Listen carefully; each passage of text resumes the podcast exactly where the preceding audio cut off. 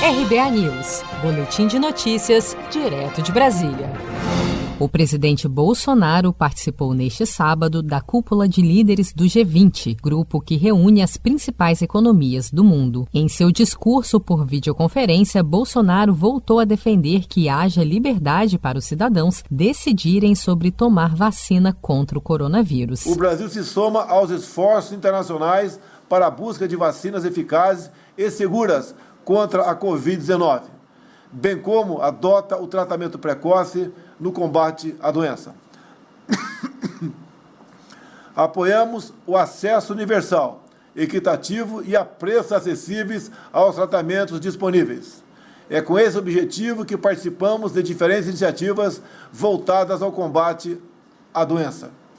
No entanto, é preciso ressaltar que também defendemos a liberdade de cada indivíduo para decidir se deve ou não tomar a vacina. A pandemia não pode servir de justificativa para ataques às, às, liberdades individuais. Apesar do aumento recente de casos e mortes por Covid-19 em algumas regiões do país, Bolsonaro sinalizou em seu discurso que a pandemia está sendo superada no Brasil e que as perspectivas para a retomada econômica se tornam cada vez mais positivas e concretas. Ainda no início da sua fala, o presidente repetiu declarações que deu na última sexta-feira, dia da consciência negra, em suas redes sociais sobre racismo. Bolsonaro voltou a argumentar que não enxerga cor de pele e vê todos os brasileiros com as mesmas cores, verde e amarelo. Como homem e como presidente, enxergo todos com as mesmas cores, verde e amarelo. Não existe uma cor de pele melhor do que as outras. O que existem são seres humanos, bons e maus. E são as nossas escolhas e valores que determinarão em qual dos dois grupos nos incluiremos.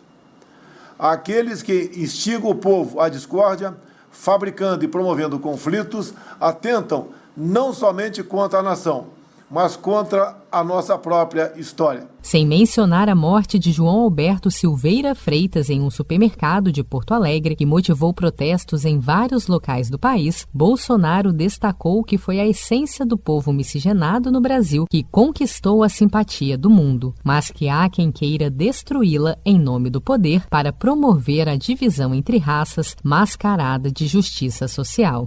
Se você quer começar a investir de um jeito fácil e sem riscos, faça uma poupança no Sicredi.